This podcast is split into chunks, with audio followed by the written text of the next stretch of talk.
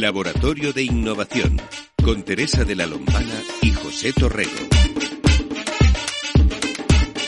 Bienvenidos a un nuevo episodio del podcast El Laboratorio de Innovación, donde queremos conocer el ecosistema de las startups, su evolución, agentes, personas, herramientas de ayuda.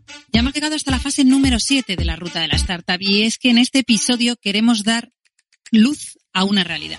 A veces las cosas no salen como queremos y en ocasiones la empresa no funciona. Debemos cerrar y tomar una decisión importante. Hoy entrevistaremos a Carlos Jiménez, CEO de Ballet, que nos cuente cómo es vivir en sus carnes el proceso, la toma de decisión y decir adiós a un gran proyecto. Conocer las luces y las sombras de una realidad ilusionante que necesita del esfuerzo, la genialidad y un poco de suerte para crecer y cómo es este sistema y este momento, queremos hablarlo con él. Conmigo, como cada lunes, en este lanzamiento, José Torrego, director del referente y director del podcast.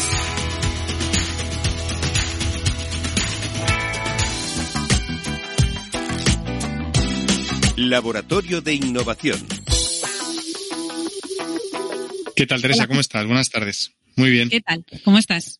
Pues muy bien, un día más eh, aquí, eh, contando quizás el capítulo que, bueno, en el fondo menos, menos, menos nos apetece contar, pero que creo que al final es, pues al final es, es experiencia y creo que es productivo y, y, y, aunque no siempre las empresas salen adelante, creo que, que, que el aprendizaje y la experiencia que te llevas de, un proyecto que te sale mal es, es, es muy enriquecedor. Eh, pese a que en España hay una cultura en la que está mal visto el fracasar, a diferencia de, de, de, de, otros países como Estados Unidos, donde al final incluso se ve bien, pues yo creo que al final tenemos que cambiar esa mentalidad, ¿no? Y pensar que, que el fracaso forma parte del emprendimiento y que, y que tenemos que estar preparados por si nos puede suceder.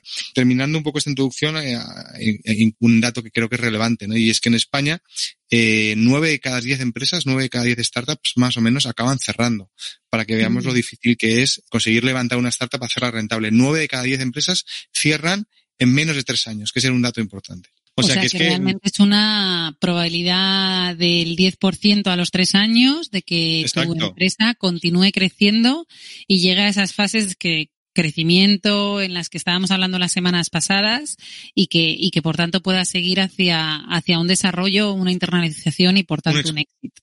Una expansión, sí, sí. Tampoco tenemos que pensar siempre que, que la salida de una compañía tenga que ser el éxito, que es lo, lo, lo, más habitual.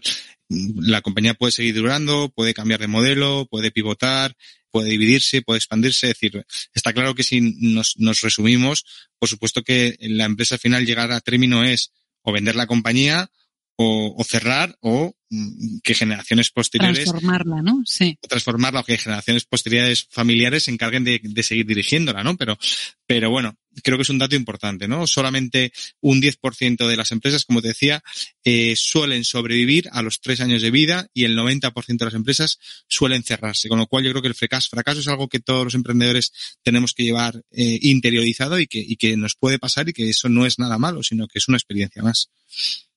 ¿Hablas por la propia experiencia, José, cuando me cuentas pues, todo esto? Pues yo te diría que sí, que no. Es decir, yo con el referente, que es el proyecto que, dirijo, sí que es verdad que en una primera fase, eh, año 2010-2011, pues eh, planteé mal el proyecto, eh, al final eh, levanté capital, creé un medio de comunicación que no tiene nada que ver con startups, era un medio un poco más generalista y especializado en público universitario y la realidad es que no tuve la capacidad de, rentabilizarlo. Generamos buen impacto, tuvimos buenas, buen, mucho tráfico, buenas métricas, pero eso eh, no implica que ganase dinero porque prácticamente no facturábamos, ¿no?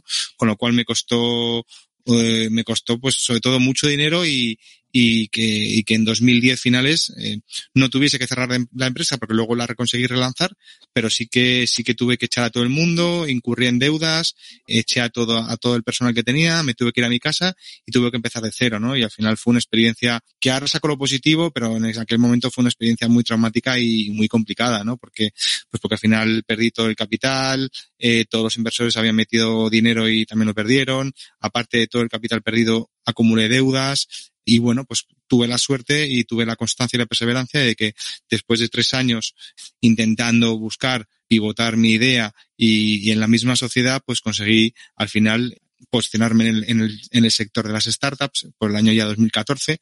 Empecé a tener varios modelos de negocio que empezaron a, a funcionar y bueno, pues todavía he perdido mucho en comparación con lo que he invertido, pero ya he recuperado parte y, y, estoy en una, en una fase ascendente muy, y muy interesante y muy positiva, con lo cual al final pues, pues sí que es verdad es que un al final... aprendizaje, ¿no? Lo que queremos sacar un poco también es que eh, en el fracaso, cuando hablamos de fracaso al que no estamos acostumbrados, lleva implícita la parte de aprendizaje, es decir, la parte en la que tienes que tomar decisiones importantes, tienes que hacer las cosas de manera diferente y eso hace que tu cabeza también tenga que pensar y hacer las cosas como no las habías hecho antes. Entonces eso no deja de ser una madurez, ¿no? O sea, es una Sí. forma diferente de aproximarse y, y hacer las cosas de, de otra manera. Es el cambio.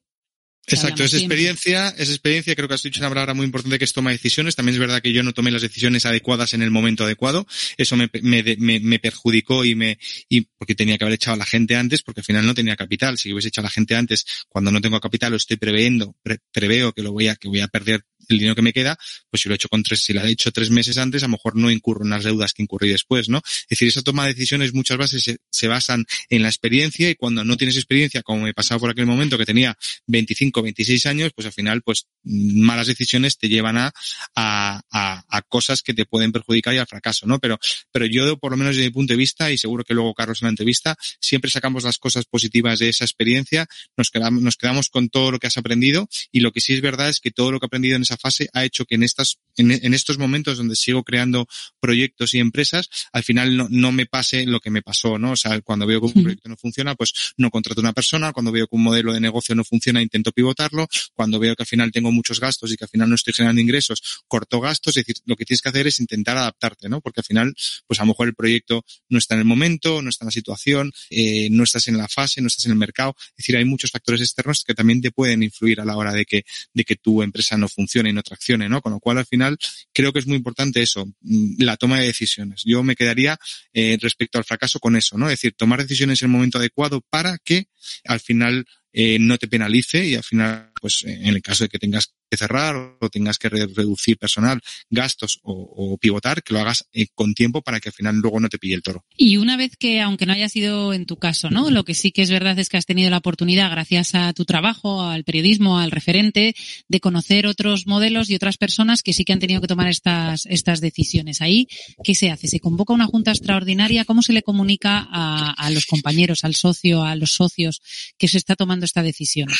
Eh, Sí que es importante que con una empresa, yo creo que al final también depende de la persona, tampoco estoy en la, en la, piel de todas las personas que han, que han pasado esto. Yo creo que puede haber muchas situaciones, puede haber situaciones en las que el emprendedor eh, no diga nada y al final eh, el inversor se encuentre con, un panorama bastante desolador donde el emprendedor tiene que cerrar la, compañía. Lo normal es, pues eso, convocar una junta, convocar a los socios, eh, hacer un poco una, revisión de las cuentas, hacerles un- una situación de, del estado de la compañía, bueno, pues al final imagino que después de ciertas pérdidas acumuladas durante diferentes meses, al final el, Consejo de Administración o la Junta de Accionistas en este caso tomará la decisión de cerrar la compañía. A veces el cierre de la compañía lleva consigo o bien que y aquí tampoco soy muy experto, que se pueda convocar un concurso de acre- acreedores o al final que se decida liquidar la compañía, que los socios, los socios aporten capital y al final se cubran las deudas y se pueda liquidar, ¿no? Ahí ya es un tema que al final yo, por suerte, no he tenido que hacer porque la sociedad nuestra al final siguió, al final no se, no se tuvo que liquidar ni fuimos a concurso y eso yo creo que depende un poco de cada, de cada situación y de cada empresa. Y en el momento en el que empiezas a pensar en el concurso de, de acreedores, ¿no? Eh, entiendo que eh, a veces nos da la sensación de que hay muchos organismos y mucha fuerza o inversión puesta en cómo desarrollar empresas, pero yo tengo siempre la, impresión de que nadie te enseña a, a desmantelarla, ¿no? A que no lo hay. O sea, es decir, hay mucho consultor que te ayuda a lanzar, lanzar, pero tampoco hay tanto en este país. Bueno, yo creo además que- tenemos un porcentaje elevado de pymes. No, no sé si en el caso de las startups es distinto. ¿Qué, qué impresión te da a ti? O sea, ¿cómo se, a quién acudes cuando quieres No. vender la tecnología o hacer un poco este, este traspaso de una startup? No sé, yo creo que normalmente cuando tu empresa vas a cerrarla sí que a lo mejor te puede acompañar algún despacho de abogados especializados que te pueda gestionar todo el tema del concurso, eso seguro, ¿no? Hay espacios y hay áreas dentro de esos espacios especializadas en, en tema concursal eh, y en concurso de acreedores. Mm, lo mismo, tampoco tengo experiencia porque de las empresas en las que he estado y hemos tenido que cerrar, que ha habido alguna, al final no he sido yo el que lo ha llevado, ¿no? Y luego lo que tú dices, dentro de una startup, ¿qué valor tienen las cosas, no? Es un, es un producto bastante intangible donde al final ahí lo que puedes al final vender para intentar sacar una rentabilidad es lo que tú dices, la tecnología, o bien puede ser la base de datos que tengas, la base de datos de usuarios, eh, tu base de clientes. Mm, tampoco hay mucho más, es decir que, y luego obviamente pues el mobiliario que puedas tener en el que hayas invertido, pero, pero no hay mucho más, ¿no? Yo creo que al final, pues, eh, los trámites dentro de las tecnológicas a la hora del cierre suelen ser menos costosos, aunque tampoco tengo conocimiento si, si se compara con mejor una empresa más tradicional. Vamos a ir cerrando esta parte de preguntas y si te parece le, pasamos la, la, palabra a Carlos y que nos cuente Carlos Jiménez, que es el CEO de Ballet, que tuvo que pasar por esta experiencia, cómo fue. Pero antes me quedo con que efectivamente no hay que tenerle miedo al fracaso, que el fracaso es un aprendizaje, que en la mente además del emprendedor y en el perfil del emprendedor, lo describíamos previamente en otros capítulos, tiene que estar ese sentimiento de aventura. Las aventuras empiezan, terminan, a veces no sabemos cómo terminan, pero siempre eh, el sentimiento de aventurero te hace pensar que hay otra después, ¿no? Entonces, bueno, es esa resiliencia que le caracteriza a los emprendedores y que además Carlos, que ya está montando otro proyecto, nos va, nos va a comentar. Y si me permites, quiero hacer un guiño también porque mis compañeros de trabajo me han regalado el micrófono con el que estoy hablando para grabar los podcasts y nada, darles un abrazo a mis compañeros RAM de MSD que me han, que me han hecho este regalazo y, con el que estoy grabando estos podcasts que, que muchísimas gracias. Un abrazo. Pues nada, pasamos, pasamos a la entrevista. A ver qué nos cuenta Carlos. La voz de la experiencia. Entrevista al experto. Con Teresa de la Lombana y José Torrego.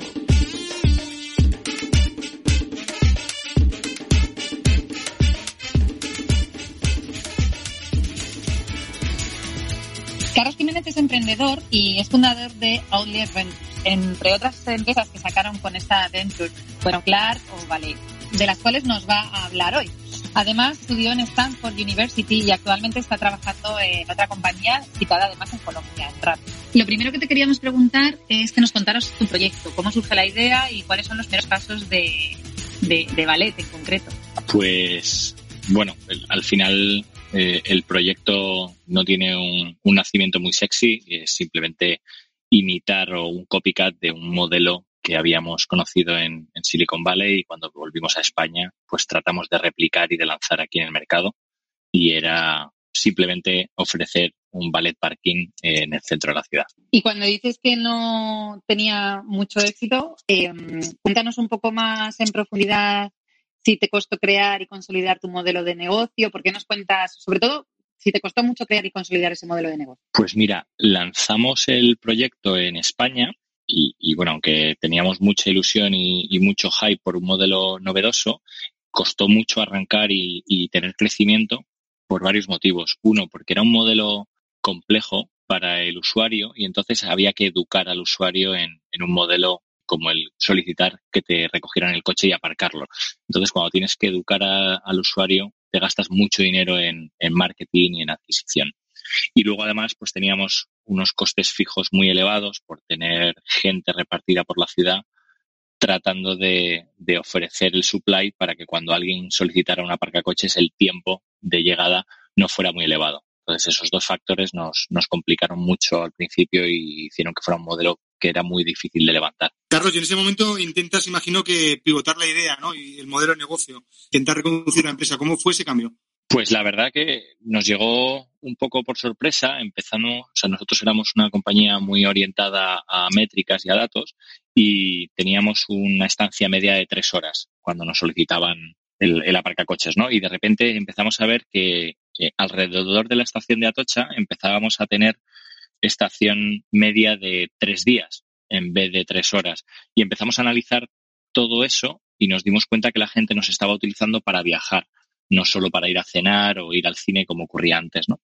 Entonces, bueno, pues empezamos a hablar con algunos usuarios, validamos que eso era efectivamente lo que estaba ocurriendo y, bueno, pues nos, tiramos a la piscina y lanzamos el aeropuerto de Madrid un 15, un 16 de junio para probar si el modelo funcionaba cambiando de aparcar en la ciudad por horas a aparcar en el aeropuerto para viajar. Y bueno, la verdad es que ahí es cuando la empresa explotó y empezamos a, crecer sin freno y, bueno, la verdad es que fue una etapa muy dulce. Y después de esta buena etapa, eh, ¿cuándo te das cuenta de que, de que el proyecto no funciona y no se empieza a cumplir el roadmap? O sea, ¿qué pasa para que, para que decidas cerrar la compañía? Pues yo creo que uno de los, de los indicadores que más nos, nos señalaban a, que algo no funcionaba era que necesitábamos constantemente dinero, ¿no? Gastábamos mucho dinero, crecimos muchísimo. Antes, como te digo, en el primer modelo facturábamos unos 1.500 al mes y en el segundo, en el de long term, lo que facturábamos era unos 120.000 al mes. Entonces, todo pintaba muy bien, pero gastábamos mucho dinero porque las operaciones en Estados Unidos, que nos expandimos, nos expandimos, la verdad, por, Estados Unidos en varios aeropuertos eh, muy importantes, eh, los costes operativos que teníamos eran muy elevados y entonces cada dos, tres meses necesitábamos una pequeña inyección de nuestros inversores. Y también al estar medio centrados en España y en Estados Unidos y todo al mismo tiempo y yo a, a caballo entre, entre un país y el otro, no conseguíamos inversión de ningún fondo importante de España ni inversión suficiente como para afrontar los próximos 12 o 18 meses, sino que vivíamos a dos meses vista. Y eso, pues, eh, al final era muy frustrante y, nos ahogaba muchísimo el día a día, ¿no?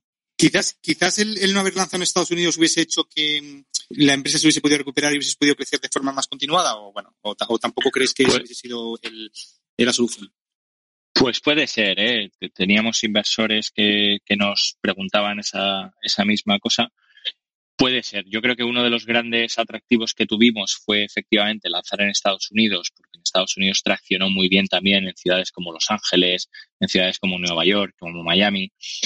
Entonces, eh, no te sé decir. Creo que una de las grandes cosas que teníamos era nuestra presencia internacional. De hecho, conseguimos pues prácticamente medio millón de inversión extranjera en Estados Unidos, pero también al mismo tiempo eh, es lo que nos hizo tener unos costes muy elevados. Y bueno, yo creo que precipitó todo, ¿no? Aceleró que Vale tuviera que cerrar más rápido que a lo mejor no habiendo lanzado en Estados Unidos. Cuando cierras la compañía, ¿cómo llegas a tomar esa decisión y luego a quién acudes para que, para que te asesore? Mira, un año después de haber hecho el pivote, la verdad es que el verano siguiente de haber hecho el pivote en julio y agosto, fue un verano increíblemente bueno porque tuvimos muchísimas reservas, muchísimo revenue, pero fue un caos. Fue un caos porque, bueno, logísticamente o operativamente no estábamos preparados para tanta demanda tuvimos que cerrar varias ciudades porque no nos cabían más coches en los, en los parkings y eso era muy frustrante el no tener inversión para contratar a las personas que queríamos contratar para poder hacer esa inversión en operativa, en tecnología, etcétera, ¿no? Y entonces, al final del verano, al final de agosto, eh, yo envié un mensaje, un email a todos los inversores y, bueno, les dije que así no podíamos continuar y que o bien cerrábamos una inversión de un millón y medio para conseguir aguantar un año y poder dedicarnos a largo plazo porque al final estábamos siendo demasiado cortoplacistas o bien cerrábamos la compañía. La gran mayoría de los inversores lo entendió, lo tomó bien y nos dieron mucho ánimo y hubo uno o dos que quedaron muy disgustados y que pues trataron de, ver de qué manera podíamos no, llevar ese curso. ¿no? Y mm, si tuvieras que dar un consejo a los emprendedores, ¿qué tres consejos les, les darías en este momento? Yo creo que el primero que le daría es escoger muy bien, muy, muy bien las personas con las que inicias un proyecto ¿no? y, y, que vas cogiendo en el camino. Nosotros tuvimos alguna incorporación al equipo que minó muchísimo, que en vez de sumar restó mucho y eso se notó mucho. La dinámica del equipo cambió increíble y tuvimos algún inversor también que no sumaba, sino que restaba, ¿no? Eh, por el resto, o sea, el 95% tanto de, empleados como de inversores eran tremendamente positivos, pero el un 2% o un 1% de empleados o inversores negativos, vamos, te destrozan la compañía. Entonces, eso es lo primero, yo creo. Lo segundo que les diría es que analicen mucho los datos y no tengan miedo a cambiar un modelo de negocio. Nosotros empezamos con un modelo de negocio que era aparcar en la ciudad y tuvimos grandes discusiones dentro de la compañía si pivotábamos a aparcar en los aeropuertos o no, porque ya no era fiel a lo que habíamos montado. Pero gracias a hacer ese pivote conseguimos levantar una empresa y, bueno, multiplicar el revenue, multiplicar la, los coches que aparcábamos, los clientes, todo, ¿no? Entonces, que no tengan miedo en, en destrozar de alguna manera ese producto que han creado ellos por uno mejor, porque pueden, el plan puede cambiar.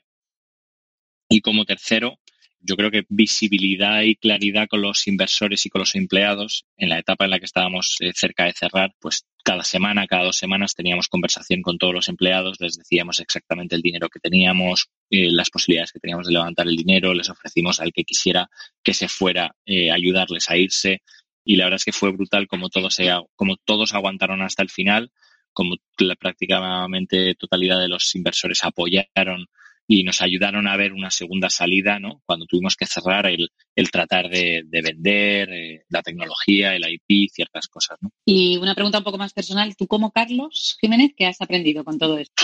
Pues mira, una de las cosas que yo creo que he aprendido es probablemente que los proyectos, por mucho que empujes, empujar uno solo o tres solo es muy complicado, ¿no? Y necesitas gente alrededor que te ayude a empujar porque tú no vas a tener energía para empujar 24 horas al día.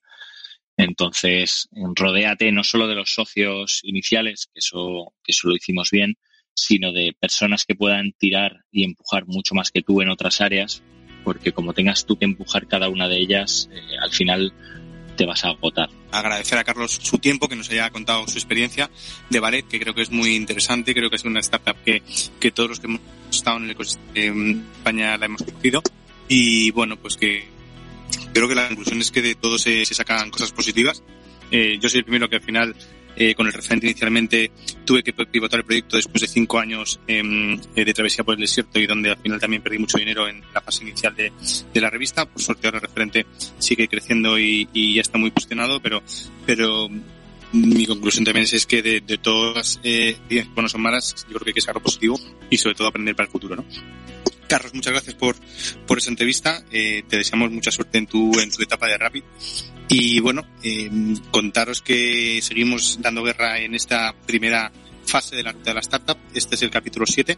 Eh, la semana que viene tendremos a Carlos Blanco, el, fundador o cofundador de Connector de Núcleo y de Encomenda Smart Capital, inversor reconocido, que nos hablará de la siguiente fase, que básicamente es la fase de, crecimiento y consolidación en un país y de, y de ver un poco cuáles son los siguientes eh, una cumplir para, seguir su crecimiento.